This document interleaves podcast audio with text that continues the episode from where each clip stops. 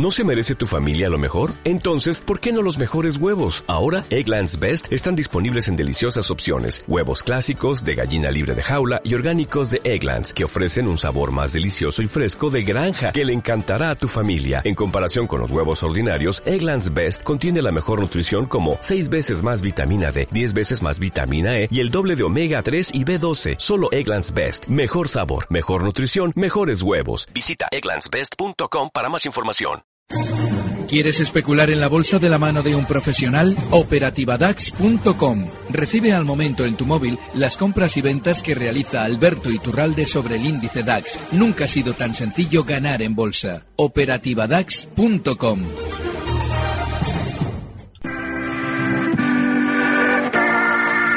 91 533 1851.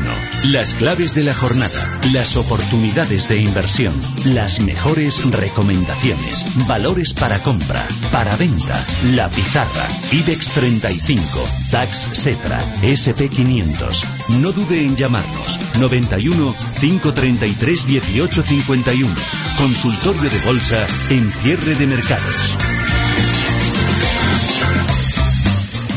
Muy buenas tardes. Eh, ya saben que aparte de ese número de teléfono de nuestro consultorio nos pueden hacer llegar a sus dudas, a todas eh, sus eh, preguntas a través de nuestra cuenta en Twitter, arroba cdmercados y también a través del número de WhatsApp 609 22 47 16 609 22 47 16 Rodrigo García de XTV y Alberto Iturralde, analista independiente, son los dos expertos eh, que nos acompañan hoy en el consultorio de cierre de mercados. Muy buenas tardes a los dos. Muy buenas tardes. Bueno, eh, pues Alberto, vamos primero contigo. Un breve, breve, breves pinceladas a cómo has visto la sesión de hoy en la Bolsa Española. Muy bien, está muy lateral, pero está tranquila, no se va a desplomar seguramente por aquello que hemos comentado de que hasta las elecciones alemanas todo estará tranquilo. Hoy han tenido una maravillosa noticia los inversores de Telefónica al saber que tienen una gran cantidad de posiciones bajistas en su valor. Hemos explicado mil veces que si algo hace subir un valor en el tiempo es precisamente que haya posiciones bajistas dentro de él y eso es precisamente lo que hará caer a Liberbank en el tiempo. Con lo cual, tranquilidad, el índice alemán seguramente se dirigirá durante estos días, el DAX hasta la zona 12.700, el IBEX hasta la zona de 10.500 y todo seguirá tranquilo. Necesitamos que una vez que se hayan producido las elecciones alemanas, vuelva el sentimiento positivo que no les está permitiendo eh, transferir al mercado el señor Kim Jong-un para que efectivamente los mercados en el tiempo puedan caer. Pero por ahora, tranquilidad. Bueno, el señor eh, Kim Jong-un o Rocketman, como le llama Donald Trump, eh, el, hombre bala o el hombre cohete. Eh, bueno, la verdad es que las declaraciones que ha hecho Trump en su primer discurso ante la Asamblea General de la ONU no son muy tranquilizadoras, ¿no? Ha dicho que que bueno, que si le siguen provocando está dispuesto a, a, como ha dicho, a destruir completamente Corea del Norte. Eh, no sé, eh, Rodrigo, eh, cómo ves las tensiones geopolíticas. La verdad es que esto no ha hecho ninguna mella en el mercado. Tenemos a los índices en Nueva York en máximos. Eh, absolutamente. Seguimos muy pendientes, sobre todo de la Reserva Federal Norteamericana, con esa potencial subida de tipos que sigue manteniendo eh, en la diana a las principales empresas financieras estadounidenses. En cuanto a las tensiones geopolíticas, pues bueno, tú mismo lo, decías hace tan solo unos, unos segundos, eh, lo importante es lo que ocurre en la economía del mundo. No nos debemos de, de llevar disgustos en este sentido. Tenemos que tener muy claro que si los mercados descontasen una guerra nuclear, una, una guerra fuerte, una destrucción de un país, eh, el SP no estaría en máximos, el IBEX 35 no estaría a un 6% de su máximo anual, el DAX alemán no estaría muy cerca de sus máximos, con lo cual eh, todo esto al fin y al cabo es palabrería. Eh, por supuesto que el discurso de Trump no es tranquilizador, pero ¿cuándo lo ha sido un discurso de Trump? Eso es, eso es, eso es obvio. Nosotros seguimos pensando que lo que va a marcar los próximos meses va a seguir siendo el crecimiento mundial, eh, la demanda de materias primas de los mercados emergentes, la subida del euro y, sobre todo, lo comentaba muy bien Alberto hace unos, segundos tan solo, esas eh, elecciones alemanas en el horizonte que, aunque parece que no va a haber grandes sorpresas, sí que es normal que trasladen cierta incertidumbre antes de que se produzcan en los mercados financieros. sobre todo para la formación de gobierno, ¿eh? que no parece que esté tan claro eso en Alemania. Vamos ya con la primera pregunta del eh, consultorio. Eh, nos llama José Ignacio. Buenas tardes. Hola, buenas tardes. Mire, yo quería preguntar por Siemens Gamesa, si es momento de entrar ahora que aparentemente está remontando para arriba. Y nada más, si me puede dar soportes y resistencias. Muchas gracias, le escucho por la radio. ¿eh? De acuerdo, muchas gracias a José Ignacio. Siemens Gamesa ha sido el mejor valor del IBEX 35, ha subido un 3,36% y ha cerrado en 11 euros y medio. Eh, Alberto. Bien, eh, hoy sí, hoy ha tenido un rebote porque tiene una grandísima sobreventa, por ser seguramente también el peor valor del IBEX 35 desde mayo, al que ha caído un 45%. Lo normal es que continúe descendiendo hasta zonas de 10.50, con lo cual yo no entraría y me abstendría de sentir eh, esa especie de frustración que genera un valor que en una tendencia bajista tan rápida rebota sin nosotros dentro, porque el peligro es inmenso. Ahora bien, en zonas de 10.50 lo normal es que sí tenga un rebote un poquito más consistente. En el tiempo yo he insistido, lo decíamos el lunes pasado cuando todavía andaba rozando por encima de zonas de 12.50. Y es que el valor, hoy cierra en 11.52, en el tiempo, de aquí a unos meses, no nos debe extrañar verlo en zonas de 8. Sin embargo, antes de la zona 10.50, lo más probable es que genere un rebote importante, porque ahí sí que va a tener una gran sobreventa y un altísimo sentimiento negativo. De acuerdo, pues eh, vamos a recordar ese número de teléfono a nuestros oyentes, eh, teléfono del consultorio de cierre de mercados, tomen nota 915331851 91 533 18 51. También uh, nos pueden hacer llegar sus preguntas a través de las redes sociales en uh, eh, Twitter. Eh, tenemos uh, la cuenta arroba cdmercados. Sol de la Rocha nos escribe, eh, dice CAC, CAC Gemini IAG compra con stop. Eh, también vamos a leer otra pregunta de José Baena. Eh, BLDP del Nasdaq, no he oído hablar de este valor, no sé si conocéis este ticker. Y Gonzalo García, si podrían analizar, si podría analizar Alberto Iturralde el movimiento inicial de Inditex. Por otro lado, analizar compañías con ticker eh, DNP. Eh, vamos con Inditex eh, primero, si te parece, Alberto, porque publica resultados mañana, ¿no? Es interesantísimo lo que ha pasado, interesantísimo. Fíjense, hoy en la apertura sabíamos que Morgan Stanley nos decía que eh, bajaba su valoración del valor, no sé si hasta un 20%. Yo he explicado en multitud de ocasiones que es la estrategia que utilizan la mayoría de entidades, sobre todo entidades de inversión, para poder comprar títulos. Cuando prevén un rebote inmediato rápido, lo que nos dicen es que bajan su calificación, su consideración, lo que ustedes quieran. La idea es que ustedes vendan porque seguramente alguno de sus clientes preferentes necesita comprar. Y fíjense cómo desde la apertura ha sido tremendamente rápido al alza. Inicialmente ha absorbido esa sensación negativa inicial, abriendo en 32 eh, 31,98 concretamente. Estamos hablando de que ayer cerraba en 32,54, es decir, un descuento del 1,5% en la apertura, para una vez que ha tenido una, un primer recortito puntual justo en la apertura, ha rebotado con muchísima fuerza hasta zonas de 32,59, cerrando por encima del cierre de ayer. Es un movimiento súper claro de que alguien ha entrado determinado comprador, alguien fuerte, sabiendo que seguramente mañana esos resultados van a generar más subidas, sean eh, vendidos en el tono negativo o bien en el tono positivo, lo que van a generar es rebote para que obviamente rentabilice su posición el espabilado que hoy nos ha metido un gol por la escuadra diciéndonos que el valor estaba fatal. Así es que yo lo que creo es que Inditex con ese movimiento de apertura ahora mismo es para estar comprados en el valor. Independientemente de todo esto, el stop inexcusable para el valor tiene que estar justo en la apertura de hoy. Esa zona 32 euros y el objetivo alcista para el rebote los 33,50. Vamos con ese valor. Ya hemos descubierto el valor este que cotiza en el tecnológico Nasdaq. Valar Power Systems. Efectivamente. vamos, con el Rodrigo. Bueno, un auténtico espectáculo de valor, un, un, un, momento absolutamente impresionante el que ha tenido en los últimos, los últimos días. Un momento alcista muy, muy fuerte. ¿Qué pasa? Que es normal, que es normal que esta compañía en los próximos días tenga cierto retroceso debido a la fortísima subida que ha tenido también en la jornada de ayer. Creo que es un buen valor, creo que al fin y al cabo si queremos coger una tendencia alcista este es el momento en el que hay que coger las tendencias. No, no tiene ningún sentido cogerlas en el mínimo porque nunca vamos a saber que estaremos en, en, ese mínimo. Pero sí en el momento en el que una acción ha dejado de estar en un entorno tremendamente volátil y que ha roto una lateralidad al alza en el caso de eh, Ballard Power Systems superando la zona de los 3,49 euros por acción, eh, pues lógicamente ese es el momento de, de, entrar. Tampoco vamos a caer en la trampa de perseguir al precio, no vamos a caer en la trampa de lanzarnos ahora a por él, pero sí un retroceso, un retroceso al menos de la, del 50% del, del último movimiento hasta niveles de 4.15, 4.20. Ahí se abriría de nuevo una horquilla muy, muy interesante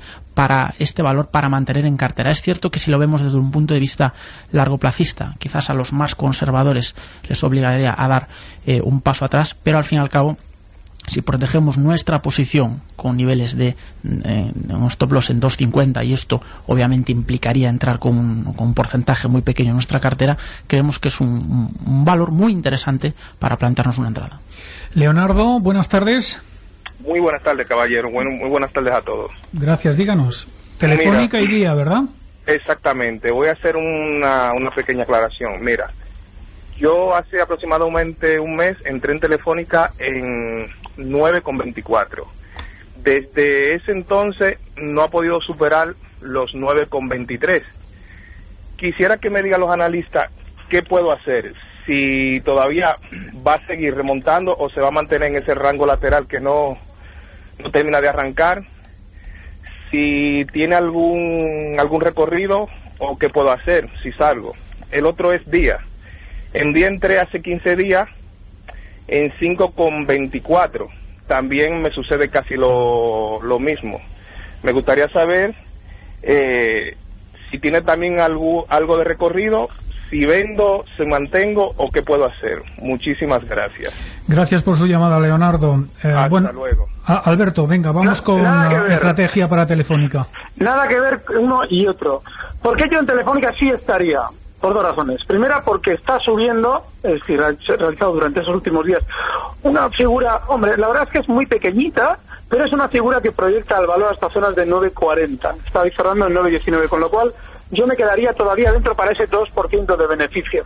Y por otra razón también, porque ya nos están dando razones que nos quieren, como, como la mayoría de los operadores de mercado, inversores, entre comillas, es decir, novatillos, no sabe cómo funciona el mercado, pues se nos dice que las posiciones cortas son malas. No, no, las posiciones cortas son maravillosas en el valor. Porque a esas posiciones cortas les tiene que dar contrapartida al núcleo duro de Telefónica. Así es que como el núcleo duro no puede legalmente abrir esas posiciones cortas, pues solamente son puntos en los que él está largo, ese núcleo duro. y si él está largo, lo que interesa es que el valor suba. Con lo cual, yo creo que Telefónica no tendrá especial dificultad para llegar hasta 9.40, donde ahí me plantearía ya una salida, porque es súper aburrido, independientemente de que estemos dentro, que no entiendo tampoco muy bien qué es lo que le llevó a comprarla, está súper aburrido. Y día no tiene nada que ver, día, porque a los cortos de día, que era en su día también el valor que más cortos tenía, los lavaron con una subida muy rápida Y una subida que en un día fue del 25% en una mañana, desde 5.20 hasta 6.40, para sacar a todos los cortos, y una vez sacados todos los cortos puede descender como ya está haciendo y como seguramente va a seguir haciendo. Yo en día no estaría. Rodrigo creo que quería añadir algo sobre Telefónica. Sí, dos cuestiones. Primero, me causa eh, asombro la, la importancia que se le da al mercado a las posiciones cortas y la poca importancia que se le da a la fuerza bajista que implementan las posiciones largas de aquellos que desean vender. Las- la fuerza vendedora de aquellos que están comprados en una acción son los que realmente producen las caídas en la, en la acción, derivadas, por supuesto, en la, en la mala gestión o en la baja previsión de beneficios o de resultados de una determinada compañía. Pero no podemos subestimar a, las, al deseo vendedor de una, de una posición larga. Y en segundo lugar, comentar un poco al, oyente, creo que la, las preguntas que, que hacía eran tremendamente complicadas, ¿no? Es decir, eh, día que hoy se está moviendo en torno a, a la zona del, del 5.20, 5.22, si va a llegar a 5.23, 5.24, pues seguramente sí. solo el propio ruido del mercado, solo eh, la propia interacción de la oferta y la demanda residual hace que un valor como día se mueva en esos, eh, en esos, en esos valores. Eh, desde el punto de vista de, de, operativa en bolsa, ser tan, tan, tan cortoplacista con valores de este tipo es tremendamente complicado de operar y para nosotros, por supuesto, muy, muy, muy complicado de analizar tanto día como telefónica como prácticamente cualquier acción del IBEX 35. Siguiente llamada, José, buenas tardes. Hola, buenas tardes. señor Iturralde, quería preguntarle, bueno, yo mm, estoy dudando en un par de valores, quiero entrar eh, pensaba en Bankia, pero en fin, en este momento me parece que se está oyendo algo raro por ahí. Y otra, General, americana, General Motors, que estos días ha tenido bastantes subidas. Pensaba haber entrado hace ya tres días, me quedé parado y bueno, quería preguntarle a ver qué posibilidades él lo ve. Quiero entrar. De acuerdo, Alberto, pues em, empezamos por Bankia, si te parece. Sí, y es muy importante hacerlo por Bankia. Hace unos meses, en junio, yo recuerdo que os comenté que eran cortos clarísimos para Gamesa. Estaba cuando aquello en 19.50. Y, la explicación que daba es que cuando un valor ya empezaba a caer después de una temporada en la que ha habido un gran sentimiento positivo, es decir, entrada de Siemens, hay interés en la compañía, cuando un valor empieza a caer y sale un directivo a decirnos que la compañía está muy bien, hay que salir volando del valor o ponerse cortos, porque lo van a tumbar. Bien, pues en Bankia hace cosa de un mes y pico, con aquello de Banca Mare Nostrum, yo explicaba, nos lo van a vender como si fuera una operación maravillosa, ya lo verán, y luego recortarán. Tate, nos lo vendieron como una operación maravillosa y luego cuando habían vendido todos los títulos habidos y por haber han recortado. ¿Y quién sale hoy? Ni más ni menos que un ministro a decirnos que Bankia está fenomenal cuando ya ha caído. Prepárense para la caída de Bankia. Y sobre General, General Motors era la siguiente. Pues sí, superalcista, muy rápida, pero en zona de territorio comanche, porque seguramente, fíjense, como General Motors desde el 2011 ha frenado en varias ocasiones justo en la zona en la que está, tiene poquito recorrido alcista, seguramente esa zona es de 40 dólares, cotiza en 38,72, yo creo que es muy peligrosa precisamente porque estamos ya tarde en la entrada. Hoy sí que vamos muy rápido porque tenemos eh, muchas eh, llamadas esperando. Pedro, buenas tardes. Buenas tardes, un saludo cordial para todo el equipo. Gracias, díganos. Mi pregunta va a ser descuenta. Yo creo que todos los granujas y todos los inútiles están en los chicharros. Desde que ocurrió lo de Abengoa, seguido de Popular, eh, ahí ya mm, está abierta la veda para cargarse a todos los chicharros. yo pregunto por Codere. Codere estaba a 1.10 hace 2-3 meses. Eh, hoy ha terminado a 0.37.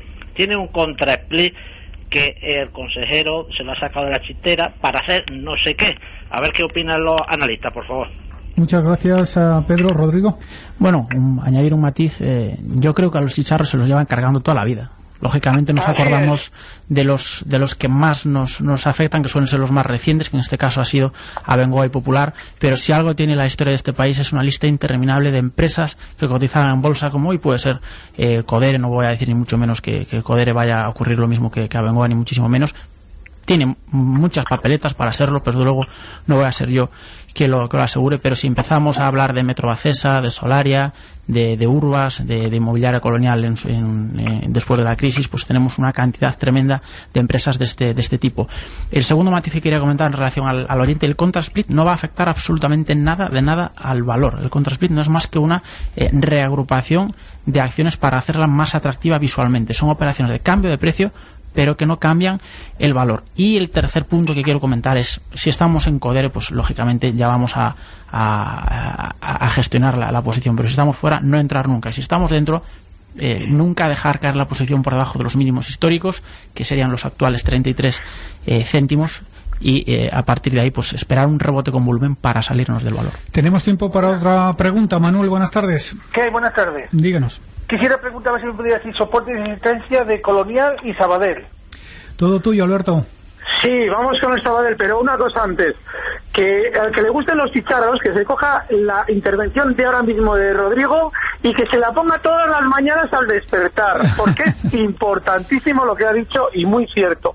Sabadell ya en resistencia, caballero. Yo Creo que este valor, además lo hemos comentado estos días, llegaría a estas zonas de 1,80 y ahí tenderá a frenar porque tiene una inmensa resistencia de largo plazo. Va a llegar también seguramente a estas zonas de 1,83 un poquito más, pero verá cómo va frenando y precisamente es lo que a mí me haría mantenerme especialmente al margen. No recuerdo el otro valor. Colonial colonial. Bueno, este también es muy delicado porque tiene un historial delictivo en el pasado tremendo. Ha empezado ya con su volatilidad y desde luego que a la hora de buscar un soporte, que es lo que nos pedía claramente, los 8.25. Cotizan 8.45 y resistencia los máximos de estos días en 8.70.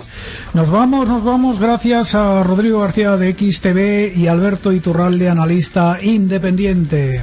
Gracias a vosotros. Gracias, a todos ustedes también por su confianza. Les dejamos ahora con la boutique y Gema González. Feliz fin de tarde. Recibe al momento las operaciones de Alberto Iturralde vía SMS en tu móvil. Operativa DAX.com. O'Reilly Auto Parts puede ayudarte a encontrar un taller mecánico cerca de ti. Para más información, llama a tu tienda O'Reilly Auto Parts o visita oreillyauto.com.